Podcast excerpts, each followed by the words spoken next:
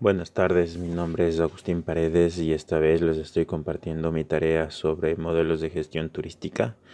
Esta vez he desarrollado el modelo de gestión turística del lugar donde trabajo, que es el Centro de Rescate de los Jaguares, localizado en la ciudad de Macas, provincia de Morona, Santiago, el cual tiene las características de que recibe voluntarios eh, de varios países, también nacionales, los cuales permiten con su presencia financiar proyectos como conservación de especies, de educación ambiental y mejoramiento de las instalaciones de animales, teniendo la siguiente estructura organizativa. En la cabeza se encuentra el director del centro, que también eh, está coordinando las actividades con, con la persona que, se encarga de, lo mismo, que es el coordinador general el administrador que en cual se rinden las cuentas en el, en, el aspecto financiero y el mismo está dividido en tres departamentos, el departamento de bienestar animal, el departamento de turismo y promoción y el departamento de inclusión de, de la comunidad. Para lo cual se plantean tres componentes para este modelo de gestión. El primero que es la planificación el desarrollo y el desarrollo de estrategias turísticas. Aquí las actividades se determinan según eh, las necesidades o en busca del bienestar animal, para lo que también se busca la identificación de actores responsables y participantes y el desarrollo de planes de acción. Como segundo componente se encuentra la aplicación de estrategias y promoción. Después de haber planificado las estrategias, se procede a, entrar en un proceso de planificación y de gestión en el cual se publican las plazas de voluntarios eh, para investigadores o pasantes de universidades amigas o colaboradores y por último personas que tienen el interés de participar o financiar nuestros proyectos.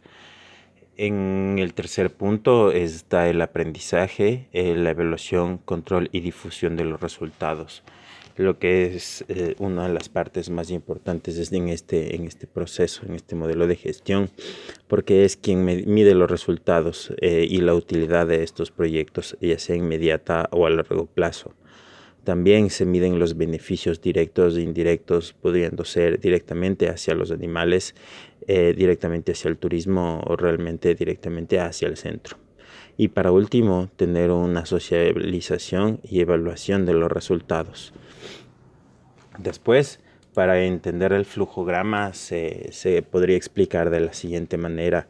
Eh, si es que un animal necesita un tratamiento veterinario o, un, o, o, el mejoramiento de una jaula, se elabora y se presentan propuestas que atiendan a las necesidades de los animales o a la comunidad en ese momento, para lo cual se entrega un proyecto en físico. Al aprobar o rechazar la propuesta, si es sí, se realiza una reunión para elaborar un plan de trabajo que busca, después de esto, promocionar las actividades en redes sociales y página web y además se contacta con organizaciones y universidades colaboradoras. Si es que se logra eh, realizar los contactos eh, tanto con voluntarios o con personas interesadas, se logra financiar este mini proyecto el cual, eh, si es que nos vamos fuera de este mapa de procesos, yéndose eh, a otro departamento completamente, se lleva un estado de resultados, un análisis financiero que permita ver directamente los beneficios o, o complicaciones económicas. También se realiza el seguimiento y el control de actividades y el cual termina con el análisis de los beneficios a corto y largo plazo, para lo cual se, se realiza un informe.